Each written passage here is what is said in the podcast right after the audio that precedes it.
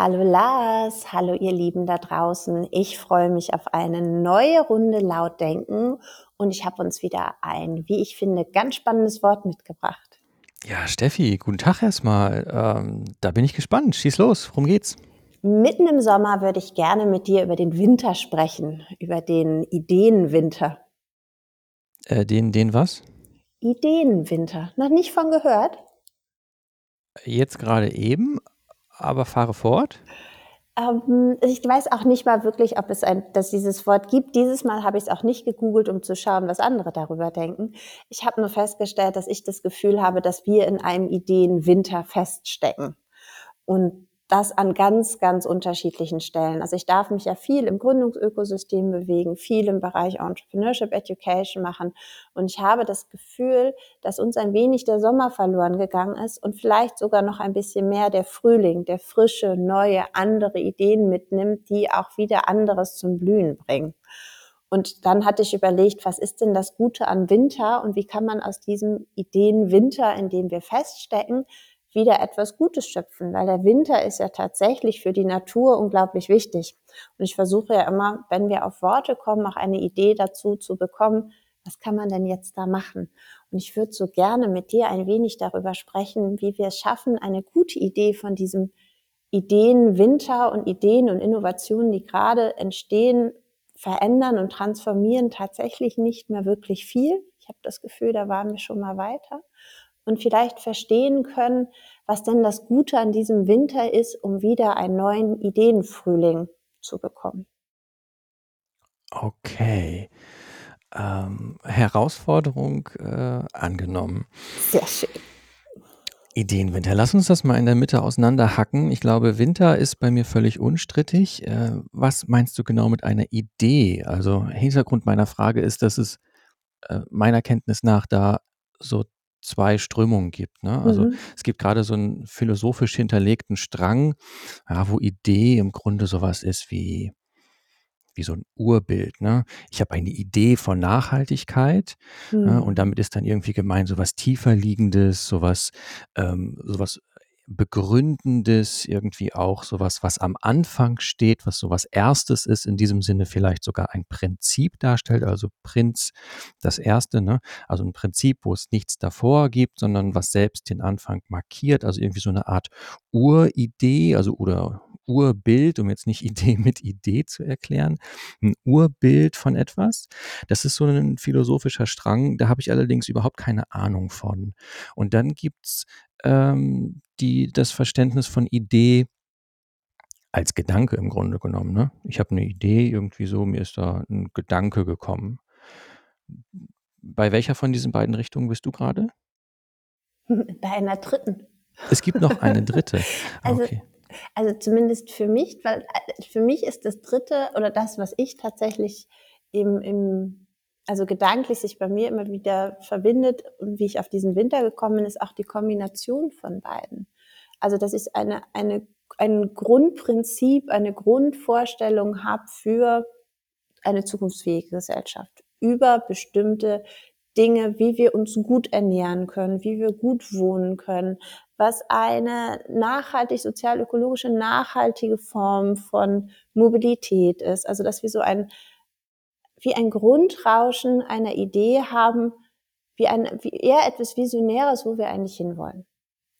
Und dass das den Impuls dafür gibt, mich mit etwas Konkreten zu beschäftigen. Also eine Idee davon zu entwickeln, etwas Konkretes, Umsetzbares, die eher als Impuls entsteht aus dieser aus diesem Ideenprinzip zu erkennen, wo ist denn die Herausforderung, dass wir da noch nicht sind und da eine konkrete Idee rauszuentwickeln, die ich als Impuls nutze, um ins Handeln zu kommen. Also Idee als eine, als ein Übersetzungskonstrukt, ein Impulskonstrukt zwischen einer Grundvorstellung, wo möchten wir eigentlich hin, dem Erkennen einer Herausforderung und dem konkreten Impuls es anzudecken. Also die eine Idee als Basis, Ausgangspunkt fürs Innovieren. Okay, super spannend, weil mit diesen zwei Richtungen, ähm, als ich noch nicht wusste, dass es auch eine dritte gibt, äh, von diesen zwei Richtungen ist ja das Spannende oder finde ich, ist einer der spannenden Aspekte, dass in der Variante, ich habe irgendwie so ein Urbild ist das eine sehr bewusste Angelegenheit. Und das andere, ähm, die andere Richtung, da könnte man schon fast sagen, da bin ich als, als Subjekt, als Mensch schon fast eher so Rezipient. Mhm. Ne? Also die Idee, so wie so dieser Geistesblitz, ne? so mhm. er, er, widerfährt mir irgendwie und ich habe ihn gar nicht äh, bewusst oder planvoll oder, oder ähm, irgendwie auf jeden Fall auf einer intentionalen Ebene ähm, selber produziert, sondern ja, wie gesagt, er widerfährt mir. Ich bin Rezipient eines Gedankenblitzes. Und wenn du jetzt sagst, äh, das ist so ein drittes, dann wird ja beides zugleich denkmöglich, ne? Zu genau. sagen, ich habe so ein sehr bewusstes Bild von etwas, irgendwie so eine, also im Sinne auch von der Art, wie wir hier im Podcast auch Zukunft immer begreifen oder Zukünfte begreifen, Zukunft als das, was uns heute vorstellbar ist, Zukünfte also als die empirisch vorliegende Vielfalt von Dingen, die uns heute ähm, denkmöglich sind. Das ist ja, das ist ja was Bewusstes. Ne? Und da zugleich dieses Moment der Inspiration, ähm, wo ich auf etwas reagiere, was außerhalb liegt.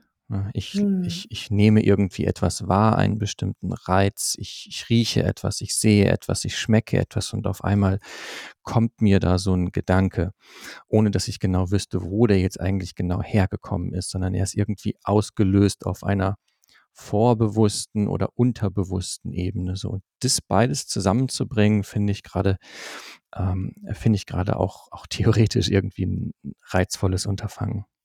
Ja, und der Wintergedanke kam, dass ich das Gefühl habe, dass das noch unter oder wieder unter Schnee und Eis liegt.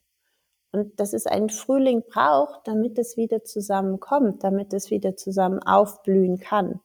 Und das es, es war so ein bisschen ein Grundgedanke, was es denn vielleicht aus Sensibilisierungssicht, aus methodischer Sicht, was es brauchen kann, um zu verstehen, wie wir aus dieser momentanen Ideeneiszeit, ne, ist vielleicht so ein bisschen langer Winter gerade schon, ähm, verstehen können, wie das, was an Prinzipien quasi als Samen unter der Erde liegt, was es von außen braucht, damit der Frühling ist, damit es wachsen kann, im wahrsten Sinne des Wortes, ne, damit Ideen da wachsen können. Ja, ich muss da intuitiv an diesen, diesen Satz von, äh, von Kafka denken, dass ein, ein Buch äh, die Axt sein muss für das gefrorene Meer in uns. Hm. Geht, glaube ich, in eine ähnliche Richtung. Ne? also irgendwie so. Gar nicht. Sehr schöner Satz. Irgendwie so, das, äh, da ist was verschlossen, ja. da ist irgendwie was Kaltes, was ja auch was ähm, Uneinladendes irgendwie hm. hat. Ne? Es ist erstmal es ist rau, es ist, äh, es ist verschlossen und zu sagen, das muss aufgebrochen werden. Und, und diese Rolle. Ähm, Oder auftauen. Ne? Ja, das wäre dann die, die Selbstorganisation, die in, ähm, in der ökologischen Metapher angelegt ist, mhm. ne? mit, dem, mit dem Winter. Hm, würdest du das so beschreiben wollen? Also ja. Ist, ist da die Grenze dann der Metapher für dich? Dass das hm. von selbst passieren muss? Nein. Ich, ich glaube einfach, dass man ähm, auch für dieses Auftauen etwas tun kann. Ja. Und vor allen Dingen, dass man bereit sein kann, wenn es auftaut von außen, dass dann alles getan werden kann, dass das, was an zarten Pflänzchen entsteht, geschützt ist. Falls es doch nochmal schneit oder doch nochmal friert. Mhm. So, also das ähm, so ein bisschen wie der, der zarte Nieselregen über den Obstblüten, der ja total wichtig ist, weil wenn es dann friert, sind sie geschützt. Mhm. So, und dass, dass wir so ein bisschen verstehen müssen, was passiert denn, wenn, wenn diese Ideen anfangen aufzublühen, wie wir sie schützen, wenn es zwischendurch nochmal kalt wird. Was ja. ja einfach passieren kann, auch was ganz Normales. Und ich so ein bisschen das Gefühl habe, dass wir gerade ganz viel dafür tun, im, im Grundprinzip der Ideen zu verstehen, dass sie einen anderen Ansatz, eine andere Perspektive auf, wie wir wirtschaften, worauf sie einzahlen, mit welchen Herausforderungen wir uns überhaupt aktiv beschäftigen, dass das funktioniert, aber dass diese zarten Pflänzchen, die sich dann aus der noch halbgefrorenen Erde trauen, einen ziemlich harten Winter da draußen im, im Ökosystem ausgesetzt werden, also im Gründungsökosystem. Und das ähm, wir bei vielen dann davon ausgehen, naja, wenn diese Idee erstmal anfängt zu wachsen, dann ist die ja auch kräftig und stark und wir sie nicht gut schützen und ihnen keinen Raum und Rahmen geben, wo sie erstmal, auch wenn es nochmal einen Kälteeinbruch gibt, nicht gerade daran selber wieder eingehen. Mhm. Damit wir da jetzt nicht in so eine rousseausche Naturverklärung, hm. so eine Romantisierung reinrutschen, äh, lass uns das doch vielleicht mal versuchen, ähm, konkret zu machen. Also wie könnte dieses Auftauen, dieses ähm, Befreien von, von äh, ersten Ansätzen, von Ideen, die Keime gewissermaßen, ne? Mhm.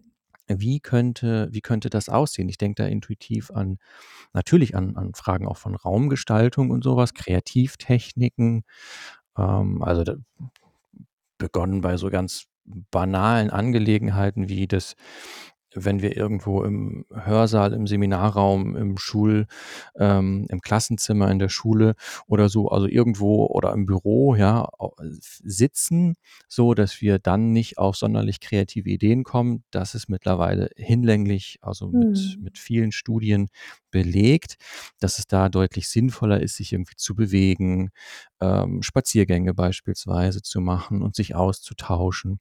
Also all diese Kreativtechniken, die dann auch ähm, mit, mit, mit ganz multimedialen Geschichten, ne? ob wir jetzt an Lego-Steine denken, mit denen was gebaut wird oder Knete oder Stifte oder wie auch immer.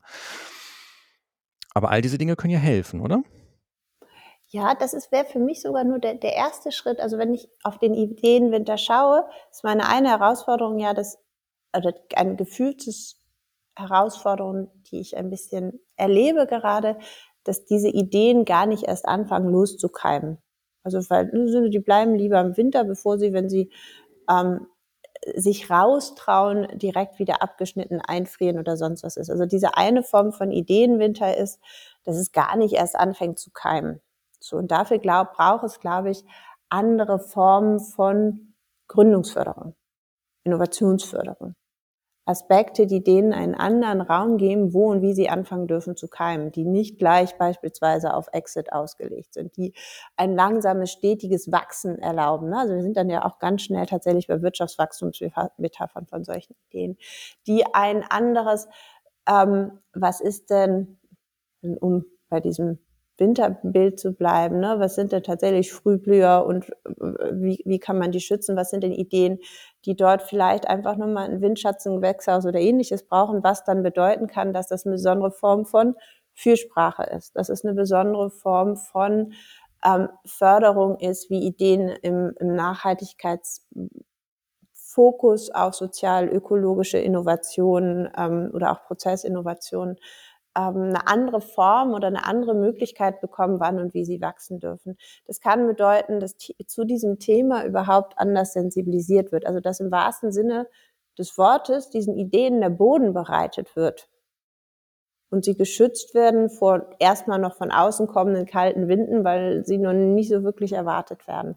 Und ich glaube, das ist ganz viel, was mit Struktur und Prozess, aber tatsächlich auch mit Fürsprache und Rückhalt zu tun hat weil wir sonst ganz stark und viel immer bei den Gedanken sind, wie müssen wir denn methodisch arbeiten, um auf die Ideen zu kommen. Und ich mich immer wieder frage, es ist ja gut, wenn wir dann auf diese Ideen kommen, aber wie schützen wir sie denn auch, dass sie dann bleiben? Mhm.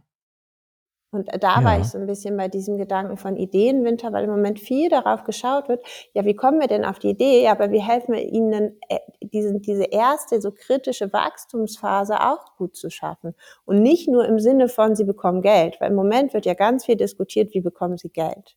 Und ich glaube, um aus diesem Ideenwinter rauszukommen und in, in den Frühling, Sommer und dann ja auch in die in die nächsten Saatphasen zu wachsen, braucht es noch mehr als nur Geld und Infrastruktur, sondern es braucht eine Arbeit an Kultur und es braucht eine Arbeit an Fürsprache und Interaktion. Okay, du bist also gerade gedanklich komplett bei diesen, äh, bei, bei Ausgründungen im Grunde genommen? Mm, es, es können ja auch einzelne, also ich, ja, ich denke Gründung ja immer so groß, also man kann auch von unternehmerischer Aktivität sprechen.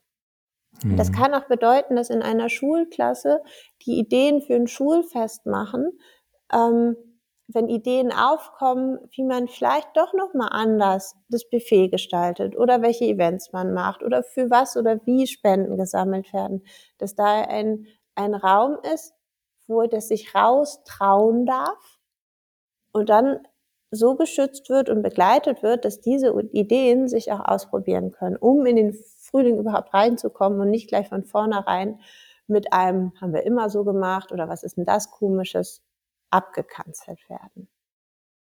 Mhm. Ne, und das wäre für mich dann der nächste ne, Wintereinbruch. Ne? Da dutscht dann nochmal Schnee drauf. Und dann kommen die halt nicht mehr dadurch. Okay. Ich glaube, dieser Grundimpuls ist es vorhanden. Und da ist ja auch viel für getan worden. Und gerade Bildung für nachhaltige Entwicklung spielt ja auch an vielen Schulen mittlerweile, Gott sei Dank, oder wem auch immer sei Dank, den Menschen, die sich darum kümmern, sei Dank, ähm, eine größere Rolle. Das, was es aber jetzt meiner Meinung nach zu wenig gibt, ist das, was aus diesem Impuls dann entstehen kann. Ja. Okay. Und das muss für mich keine Ausgründung sein. Das kann auch jegliche Form unternehmerischer Aktion oder Aktivität sein. Etwas, das etwas bewirken möchte. Ja, Okay, also wenn du das so breit, also das Unternehmerische, wir müssen da ja immer so ein bisschen aufpassen, ne, dass äh, ähm, die Milliarden von Menschen, die da draußen an den Endgeräten zuhören, ähm, dass, äh, dass wir da auch, auch ähm, uns verständigen halbwegs, soweit mhm. das auch immer nur geht, weil wir ja nur quatschen und, und nicht selber zuhören können, was diese Menschen sagen. Ähm, in dem Sinne also auch nicht nachfragen können. Also, dass nicht der Eindruck entsteht, äh, dass es hier bei Unternehmen irgendwie immer nur um eine erwerbswirtschaftliche Idee geht, ne, sondern das nicht. Unternehmerische als ein bestimmter Mhm. Handlungsmodus, eine Art des Handelns, nämlich so dieses Proaktive, ähm, dieses Gestalterische, ähm, was sich dann in unterschiedlichen in erwerbswirtschaftlichen, aber eben auch jenseits davon in in auch privaten, genauso wie in, ähm in, in Non-Profit-Organisationen widerspiegeln hm. kann oder auch in der Verwaltung und, und, und, und, und. Okay, bin ich total bei dir. Äh, Finde ich auch mega spannend, dann zu sagen, okay, wir, wir brauchen irgendwie nicht immer nur die guten Ideen, sondern wir müssen im Grunde gucken, wie können wir die dann zur Blüte treiben. Ne? Hm. Beziehungsweise, wie können wir es hinbekommen, dass die nicht, sobald sie irgendwie zögerlich austreiben, da ist mal jemand, hat eine gute Idee, sagt irgendwie was und dann da direkt einen drüber gewatscht bekommt, weil man das hm. ja angeblich noch äh, immer anders gemacht hat oder das ja sowieso Quatsch ist und das ja Spinnerei ist. Das ist im Übrigen ja auch ein wiederkehrender Topos, ähm, gerade im, im unternehmerischen Feld. Ne? Also, dass hm. diejenigen, die es äh, funktioniert leider nur retrospektiv, also immer nur rückwärts gewandt, dass diejenigen, die äh, hinterher dann sehr erfolgreich sind mit irgendeiner Form von Innovation, ob das jetzt eine soziale ist, eine technische ist oder wie auch immer, spielt keine Rolle, dass die am Anfang als Spinnerinnen und Spinner verlacht wurden. Hm. Ja. Und da ist die Frage, wie kann man diese Phase, also so eine frühe Pionierphase. Ich mag das Wort Pionier sehr gerne. Also Pionier äh, aus dem Französischen heißt zu Deutsch Bahnbrecher. Ähm, also irgendwie eine, eine Person, die einer neuen Praxis Bahn bricht. Ja, ich ich habe da immer so dieses Bild vom Urwald. Ne? Es ist so völlig, also es ist alles irgendwie so zugewachsen und dann ist da eine Person und die arbeitet sich so durch diesen Urwald irgendwie so durch und legt dann da quasi so einen Pfad rein in dieses Dickicht. Ne? Und auf diesem mhm. Pfad, die, die Nachgeborenen, die können ganz fröhlich locker über diesen Pfad schlendern, so als wäre nichts gewesen. Die wissen gar nicht, dass die Person vorne sich da irgendwie die Arme aufgeschürft hat und äh, im Schweiß ihres Angesichts und so weiter und so fort. Ähm, also die bricht dann da quasi Bahn und dass die, das, was diese Menschen sehen, die BahnbrecherInnen, ne, das, was die sehen, ist ja das Dickicht. Die sehen ja nicht den Pfad. So, das heißt, das, was PionierInnen sehen, ist immer etwas anderes als das, was die Leute sehen, die dann auf diesem Pfaden ihnen nachfolgen gewissermaßen. So, und jetzt ist die Frage, wie kann man das hinbekommen, ähm, die so weit zu empowern, dass die ähm, dass es eine Beharrlichkeit gibt, das weiter zu verfolgen. Weil denen wird ja immer gesagt, nee, da sind wir noch nie lang gegangen. Das ist ja völlig Mhm. zugewuchert. Das ist ja absolute Wildnis. Da willst du ja nicht wirklich hin. Das ist ja Quatsch. So, und und das, glaube ich, ist Teil von diesem Ideenwinter, ne? Jetzt sind wir zwar eher im Ideendschungel oder so, wie auch immer, aber, ähm dass gute Ideen im Keim erstickt werden. Das ist nicht nur, nicht nur eine, eine sprachliche Wendung, sondern das ist ja auch das, was du mit diesem Winter, glaube ich, meinst. Ne? Genau. Da bricht irgendwie was raus, zarte Knospen und dann zack, es gefriert, was passiert. Und dass wir da eigentlich auch, also so, so, so negativ das jetzt alles klingt, ne, das bedeutet aber ja auch, dass da irgendwas austreibt und irgendwas keimt. Und das sehe ich tatsächlich auch. Also wir hatten, glaube ich, eine ganze Weile einen ganz starken Ideenwinter, wo, wo, wo nicht einmal dieses Austreiben, dieses, ähm, dieses, da ist überhaupt was unter der Oberfläche, was kommen möchte, ähm, drauf vertraut haben. Und äh, da, da, also da, das macht mir tatsächlich, also gerade wenn ich mit, mit jungen Menschen an Hochschulen spreche, die unternehmerisch aktiv sind oder jetzt ne, habe ich ja den Luxus, in diesem Studiengang zu arbeiten, wie viel das auch an Selbstverständlichkeit ist, in jeder Idee ähm, Nachhaltigkeitsaspekte mitzudenken, gerade wenn nicht die Grundidee ist, aber alles, was rundherum ist, mitzudenken. Und ich denke, es ist, ich habe so ein Gefühl von, ah, da kommt der Frühling gerade, den wir so dringlich brauchen und stelle dann fest, wie sehr das, wie du gerade sagtest, immer wieder im Keim erstickt wird. Und ähm, wir können uns so eine Dauereiszeit da gerade nicht erlauben. Weder das noch, dass es plötzlich in einen, diese Ideen in so einen überhitzten ähm, Sommer landen, weil auch das ist mein Gefühl, was ich erlebe, dass wenn dann es eine mal schafft auszukeimen, dann hat sie nicht das, was wir sonst aus der Natur kennen. Sie kann langsam in den Frühling wachsen, sie kann stark werden, sie kann sich aufbauen, so, ne?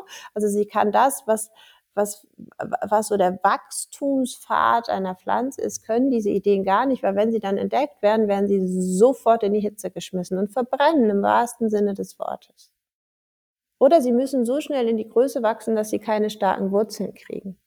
Also selbst wenn dann gute, ähm, auch wichtig, Gesellschaft wichtige ähm, Ideen, die dazu beitragen könnten, zur gesellschaftlichen nachhaltigen Transformation beizutragen, werden sie entweder im Keim erstickt oder aus dem System heraus nahezu erzwungenermaßen müssen in die Höhe schießen, dass weder starke Wurzeln wachsen können, noch dass sie sich in einer Art wachsen können, dass sie der Hitze, der sie dann plötzlich in diesem Hochsommer ausgesetzt sind, gewachsen werden und oder entsprechend versorgt werden.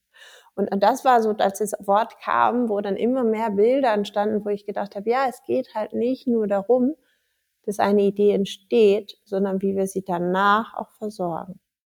Hm. Da kann man die ökologische Metapher auch noch ein Stückchen weiter stressen. Ich fühle mich gerade erinnert, ähm, fühle mich gerade erinnert an diese ganze Streuobstgeschichte, die ich äh, hm. vor ein hm. paar Jahren mal mit, ähm, mit einem Bekannten zusammen mh, hm, bewegt habe. Da habe ich unter anderem lernen dürfen, dass es überhaupt nicht klug ist, ähm, Obstgehölze anzubinden.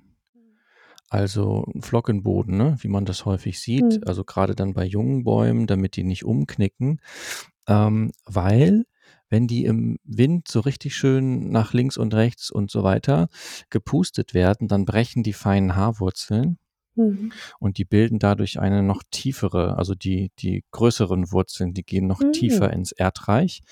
Das heißt, ähm, man erweist einem, einem, einem Apfelbaum zum Beispiel einen Bärendienst, wenn man ihn anbindet. Es ist sinnvoller, ihn quasi den, den ähm, unwidrigen Verhältnissen ein bisschen auszusetzen, mhm. weil er dann stärkeres Wurzelwerk entwickelt. Genau das gleiche gilt ja auch im Punkto äh, Bewässerung. Ne? Wenn man mhm. sie zu sehr gießt, so dann ähm, fühlen sich die Wurzeln halt auch an der Oberfläche recht wohl, weil es ja immer schön, schön feucht.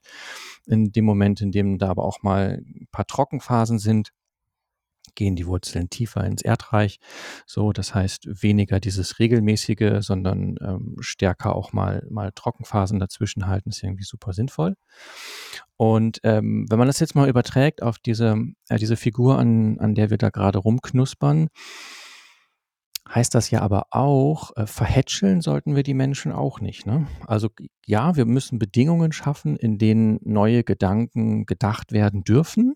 Und wir müssen Bedingungen und Kontexte, Räume organisieren, Kontexte gestalten, in denen diese Gedanken dann auch mal weitergesponnen werden dürfen, nicht gleich erstickt werden. So und zugleich ähm, sollten wir sie nicht verhätscheln. Denn wenn wir das tun, dann äh, knicken sie halt an einer späteren Stelle um. Genau, und das war so ein bisschen dieser Gedanke, warum ich auf diesen saisonalen Blick auf die Ideen gekommen bin, weil es ist ja auch total gut, wenn eine Idee sich weiterentwickelt hat und größer werden wird, wenn sie zwischendurch dann wieder in diese Ruhephase des Winter kommen kann, damit sich daraus wieder neue entwickeln können. Ne? Also das ist ja tatsächlich ein, ein Kreislaufgedanke, der mir bei Ideen fehlt und der ist, glaube ich, für das transformierend Gestalten von Ideen unglaublich wichtig ist, gerade wenn wir verknüpfen, was wir am Anfang gesagt haben, mit diesem Idee als zugrunde liegendes Prinzip und Idee als Handlungsimpuls. Dann können wir, glaube ich, von diesen ähm, aus der Natur uns bekannten Ideen, warum es diese vier Phasen tatsächlich braucht, um gut und beständig und stark zu wachsen und auch sich wieder weiter auszusehen auf dessen Basis, zu verstehen, wie es, was es vielleicht bedeutet, transform, auf Nachhaltigkeitstransformation ausgelegt oder angelegte Ideen anders zu begleiten und auch eine andere Idee von Wachstum dort anzulegen, als es bisher in, in der Unterstützung oder in der, in der Förderung von Innovation geschieht weil das ja auch ein anderes Innovationsverständnis bedingen würde. Ja. Ja, ich finde das super reizvoll, so Analogien zu verwenden, weil dann nochmal hm, unbekannte Zusammenhänge dadurch denkmöglich oder mir denkmöglich werden, indem ich sie auf etwas Bekanntes übertrage in dem Fall diese, diese Jahreszeiten und, und all die, die ökologischen Dinge, die dahinter sind. Ähm, wobei ich da dann auch immer vorsichtig bin, weil das Gerät früher oder später kommt man an einen so einen Punkt, wo die Metapher dann irgendwie nicht mehr funktioniert oder wo es dann auch naiv wird, so wenn du an die, an die ähm, evolutorische Ökonomik zum Beispiel denkst, ne? so ökologische Ökonomie, wann ging das ja so los, so späte 70er und dann in den 80ern boomte das, äh, als die, die, diese Evolutionsfaktoren, ne, so Selektion, Mutation, Isolation, wie die da alle heißen, äh, als es dann angefangen wurde, die auf, auf soziale Zusammenhänge einfach mal so nonchalant ein zu übertragen, ähm, wurde das Ganze dann reichlich naiv. Aber für, für so Grund, mhm. so Grundfiguren zu, zu übertragen, finde ich super hilfreich. Wenn wir eingedenk bleiben, dass es früher oder später an diesen Punkt kommt, wo es nicht mehr so richtig funktioniert. Ich, ich weiß auch gar nicht, wie tief ich da reingehen würde. Ich habe für mich kam nur irgendwann der Gedanke, weil ich doch immer, wenn mir so ein Wort kommt, gerne verstehen möchte, was es schön ist und damit ich es wieder mag. Aber erst war so dieses Ideenwinter, so boah, wir stecken im Ideenwinter. Und dann der Gedanke kam, ja, für die Natur ist der Winter total wichtig, weil es einfach eine Phase des Ruhens ist. Ne? Des Zurückziehens des, des, des Saatkorns sich, ähm, es geht ja da alle Energie wieder rein und auch in, in bestehenden Pflanzen, die mehrjährig sind, geht die Energie in die Wurzeln und nicht nur immer in das oben. Und das fehlt mir, auch ganz unabhängig, bevor ich das Wort mir begegnet ist oder in den Kopf kam, fehlt mir tatsächlich das viel in der Begleitung von unternehmerischer Aktivität, diese Idee von, Ne, das muss nicht immer nur schnell, schnell, schnell nach oben und raus gehen, sondern Wachstum bedeutet in beide Richtungen. Und es darf auch Phasen geben, wo ich Wurzeln stärke. Und es nicht immer nur neu und anders ist, sondern eher im Sinne von Ambidextrie, ich mich auch darauf besinne, was darf denn bleiben, was soll erhalten werden und nicht immer nur, was darf neu und anders hinzu. Mhm. Ähm, und auch da ist für mich dann ein anderer Blick auf die Idee von Ideenwinter, dieses Rückbesinnen, ne, dieses zur Ruhe kommen, nicht dieses ständige Hasseln und Hype und es muss schnell und es muss weit und es darf, sondern wirklich diesen, diese Winterruhe einzulegen, nicht weil da nichts passiert, sondern im Winter passiert ja auch unglaublich viel bei den Pflanzen, nur halt etwas anderes. Und wir mhm. haben diese, diese, unsere Idee von, wie wir auf Ideen kommen, wie wir auf Ideen begleiten, die ist mir zu einseitig. Mhm. So über die Idee von ähm, über Idee von, von saisonalen Naturveränderung kam ja einfach nur der Grundgedanke, dass wir darüber vielleicht ein bisschen verstehen können, wie vielfältig wir Ideen, unternehmerische Ideen begleiten, unterstützen können, je nachdem, in welcher Phase sie sind. Und das ist dann nicht dieses von, oh, da passiert ja gar nichts, nein, es passiert etwas anderes, sehr Wichtiges. Und wenn wir ähm, das in der Unterstützung stärker machen und auch in, in unserer Sprache stärker aufbauen, können wir es, glaube ich, einen Weg gehen, der auch der andere Aktivierung des Unternehmerischen bei Menschen abholt, die halt nicht in diesem Dauer-Pace und schnell und hart sind, sondern für die eher diese Idee von ähm, anderen Perspektiven, wann und wie Ideen wachsen können, wichtig sind. Und die können sich dann ja auch abwechseln. Und ich glaube, dass wir, wenn wir jetzt darauf schauen, und das war so die letzte Analogie, die mir gekommen ist, man bräuchte in Gründungsteams eigentlich diese vier Typen, Frühling, Sommer, Herbst und Winter, die auf die Idee schauen und ob alle diese Phasen in der Idee und auf diese Idee schauen, mit durchlebt werden und dass die Raum haben, damit es tatsächlich nachhaltig weitergeht und nicht nur nachhaltig im sozial-ökologischen Sinne, sondern dass es einen Nachhall hat und weitergeht. Und das ist für mich in, in, in dem, als das so eine neue, weitere Perspektive, als ich mich ein bisschen, also als das Wort mir entgegenkam und ich gedacht habe, es hat, irgendwas schwingt mit, was total gut ist. Hm. Und das war für dieses raus aus diesem superschnellen. Hm, das finde ich jetzt einen sehr interessanten Gedanken, den du am Ende noch formuliert hast mit dem, äh, mit der Diversität der, der Menschen, also wenn man was unternehmen möchte, mhm. erneut, da geht es nicht nur um erwerbswirtschaftliche Geschichten, es kann auch Verein sein oder Schülerzeitung oder sonst was.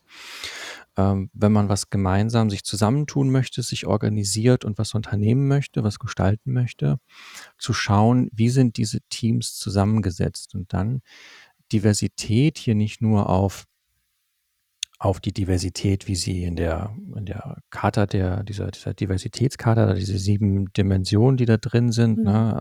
Alter, Herkunft, ähm, Gender, pipapo, sondern ähm, ähm, auch auf, ja, wie könnte man das sagen, so eine Art Typ, ne?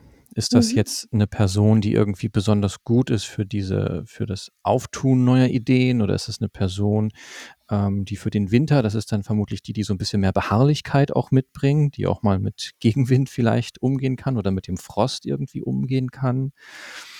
Ähm, oder sind dann da andere, die gut sind, Dinge in kurzer Zeit irgendwie aufzubauen und hinreichend stabil zu machen, dass sie, dass sie ähm, aus sich selbst heraus sich tragen können? Mhm. Ne, also, dass man da so für diese Phasen jeweils Menschen hat, die da, die, die das als persönliche Stärke irgendwie auch mitbringen. Das finde ich nochmal einen ganz, ganz wichtigen Gedanken, den du da formuliert hast.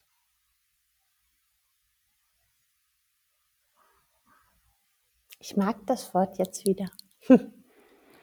ja, ist doch schön, oder? Ja, es ist immer so schön, dass es irgendwann diese Wendung gibt mit, ach, es ist so herausforderungsvoll. Und dann dieses, ach, wie schön, es ist so herausforderungsvoll. Mhm. Ähm, ich, ich gebe dir recht, es macht nicht Sinn und es ist auch nicht ähm, hilfreich oder fortführend zu stark, sich in solche Analogien zu verlieren. Mir haben sie gerade bei dem Blick auf Ideen aber nochmal geholfen, ein Bauchgefühl, was sich immer mehr entwickelt, in einen anderen Kontext zu stellen und dann ein bisschen zu verstehen, wo denn dieses Grummeln, irgendwas geht da für mich gefühlt gerade nicht in eine richtige Richtung, in Sprache fassen zu können. Mhm. Und ähm, das war zum oder ist zum einen dieser Gedanke, dieser, die, dieses doppelte Blick auf Ideen, was für mich diese dritte Form ist, das stärker zu einer von Idee als Prinzip von etwas, was im Grundrauschen mitgeht und Idee als etwas, was das ganz Konkrete ins Handelnde ist. Und dass es dafür, wenn du beides immer wieder verknüpfen musst, halt es nicht funktioniert, weil du, dir geht dieses Grundprinzip verloren, wenn du immer nur im heißesten Sommer unterwegs bist, sondern da, dafür braucht es den Winter und den Rückzug und sowas wie Rauhnächte. Ne? Vielleicht kennen ein oder andere draußen Rauhnächte, wo es wirklich nochmal in diesen Rückbezug geht, um zu verstehen, ist dieses Ideengrundrauschen, dieses Grundprinzip, bin ich da eigentlich noch dran? Ne? Was soll in mein nächstes Saatkorn noch mit rein? Wie, wie möchte ich es eigentlich begleiten? Ähm, und auch diese Idee von Herbst und Ernte von Ideen. Ne? Warum kann man von Ideen erst ernten, wenn irgendwas groß und rausgegründet ist? Ne? Sondern gerade dieses im, im kleinen Schritt für Schritt transformierende Gut einer Idee, von der ja auch eine Form von Ernte und Weiterpflanzen sein kann, dass sich die Idee in und bei anderen fortsetzt und gar nicht ein Produkt oder eine Dienstleistung sein muss, hat mich nochmal näher an den Gedanken gemacht, was das Unternehmerische im, im Grundansatz einer gesellschaftlichen Transformation eben auch bedeuten kann. Mhm. Ich fühle mich da gerade ganz stark erinnert an eine Passage, die ich vor kurzem gelesen habe bei Gustav Bergmann in dem Buch äh, Die Kunst des Gelingens. Da beschreibt er Nachhaltigkeit ähm, als Durchhaltbarkeit. Mhm. Äh, also gerade in, in, in, der, in Bezug auf die Frage nach Organisationsentwicklung, das ist so das Thema des Buches, ne? mhm. ne? Organisationsentwicklung und wie gelingt das? Und da markiert er so acht Stufen, die da irgendwie oder so acht, acht Zyklen ähm, für, für so partizipative Gestaltungsprozesse. Und äh, da beschreibt er Nachhaltigkeit als Durchhaltbarkeit, was ich nochmal einen ganz spannenden neuen Frame oder Deutungsrahmen mhm. finde, äh, weil er nämlich in eine ähnliche Richtung weist, wie das, was wir jetzt gerade eben ähm, auf dem Haken haben. Ne? Ähm, nämlich, kann ich das, was ich jetzt tue, kann ich das durchhalten? Und wenn ich jetzt oder alles, was ich jetzt nur noch brauche nach dieser Frage ist, ich muss mich ehrlich machen. Ne, ich hm. muss mich ehrlich machen. Das heißt, egal in welcher, welchen Situationen ich bin, ne, wenn es um meine Personalpolitik beispielsweise geht, kann ich, glaube ich wirklich, dass ich diese Praxis, die ich gegenwärtig habe, dass ich die in zehn Jahren noch durchhalten kann. So wie hm. ich mit meinen Mitarbeiterinnen und Mitarbeitern umgehe, glaube ich, dass ich das durchhalten kann. Mit und meinem, ob die das durchhalten können. Naja, wenn die das nicht durchhalten können, dann kann ich das hm. vielleicht auch nicht durchhalten, ne? wenn ja, ich mich ehrlich mache. Das ist aber schon ein Blick, den man, ja okay, wenn man sich ehrlich macht. Ne? Wenn ich mich ehrlich mache, ne? wenn ich zum mhm. Beispiel wenn ich zum Beispiel wahrnehme, irgendwie da ist jetzt Fragen von Diversität, wenn wir über, über, mhm. äh, über Boards beispielsweise reden, mhm. ne? ähm, ob es jetzt Aufsichtsrat ist oder was auch immer mhm. so. Aber allein Fragen der paritätischen Besetzung ist ja nach wie vor ähm, mhm. weit, weit, weit, weit, weit Zukunftsmusik. Ne? Aber es geht in diese Richtung. Und wenn ich mich jetzt ehrlich mache und frage, kann ich ähm, eine Quote null ist ja möglich, ne? Ich kann ja eine mhm. Quote, ich, ich bin ja nur genötigt, ähm, eine Quote festzulegen und diese Quote kann ja auch null heißen. Ähm, glaube ich wirklich, dass ich das durchhalten kann? Mhm. All den, ähm, all dem Widerspruch, den ich erfahre und all dem Gegenwind zum Trotz, glaube ich wirklich, dass ich das durchhalten kann? Wenn die Antwort Nein lautet, dann ist es keine nachhaltige Praxis, die ich da habe. Ja, genauso, wenn es um, ums eigene Geschäftsmodell geht. Ne? Glaube ich, dass ich mit dem, womit ich heute Geld verdiene, dass ich das durchhalten kann. Dass ich das auch in 10, 15, 20, 30 Jahren noch tun kann. Bin ich davon überzeugt? Wenn die Antwort Nein lautet, dann sollte man vielleicht nochmal eine weitere Schleife drehen.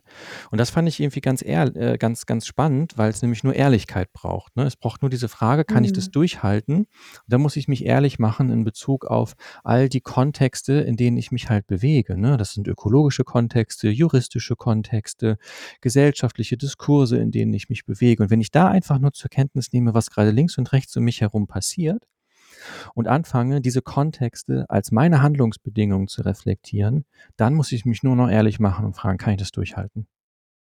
Das ist irgendwie nochmal ein ganz spannendes, so ein anderer Griff so. Ich habe so noch nie über Nachhaltigkeit nachgedacht und fand das. Ich finde das auch gerade sehr spannend, ja. Es geht aber irgendwie in diese, in so eine ähnliche Richtung, ne? Wie das, mhm. was du mit diesen, mit diesen Jahreszeiten da, äh, dann, dann mhm. versuchst auch zu markieren, wenn ich das wenn ich das jetzt nach 40 Minuten, gleich 40 Minuten richtig verstanden habe.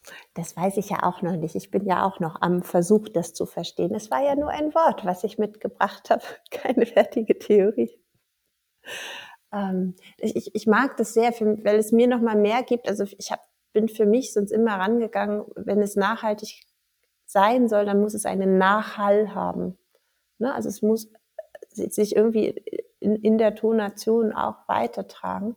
Ähm, bei diesem Durchhaltevermögen und dem Ehrlichmachen äh, mag ich im, im, im Grunde gerade in, in, den, in den Kontexten wie Ideenfindung, Förderung und dann tatsächlich aus der unternehmerischen Idee vielleicht tatsächlich ein Unternehmen zu bauen, ähm,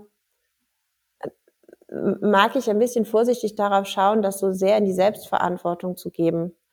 Ähm, na, also wenn, wenn du oder wenn ich, sondern es ist tatsächlich, glaube ich, auch ein, ein großes Systemthema, weil ähm, wir als gemeinsame Gesellschaft das brauchen und wir, glaube ich, ein Stück weit mehr verstehen dürfen, wie wir Menschen, die sich so auf den Weg machen, dabei unterstützen können und dürfen. Über Strukturen, über Prozesse, über Systementscheidungen, über auch neue und andere Kulturpraktiken des unternehmerischen Handelns, ähm, dass dieses Durchhalten möglich wird oder möglicher wird.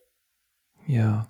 Ja, ja, also wir Menschen sind ja niemals nur eines irgendwie. Ja. Also, also Individuum, so völlig losgelöst, Kaspar Hauser mäßig, ne? Mhm. Ähm, ohne jedwede Form von kultureller oder sozialer ähm, Prägung. Mm, in dem Sinne also völlig kulturlos, Barbarei, so, das gibt's irgendwie auch nicht.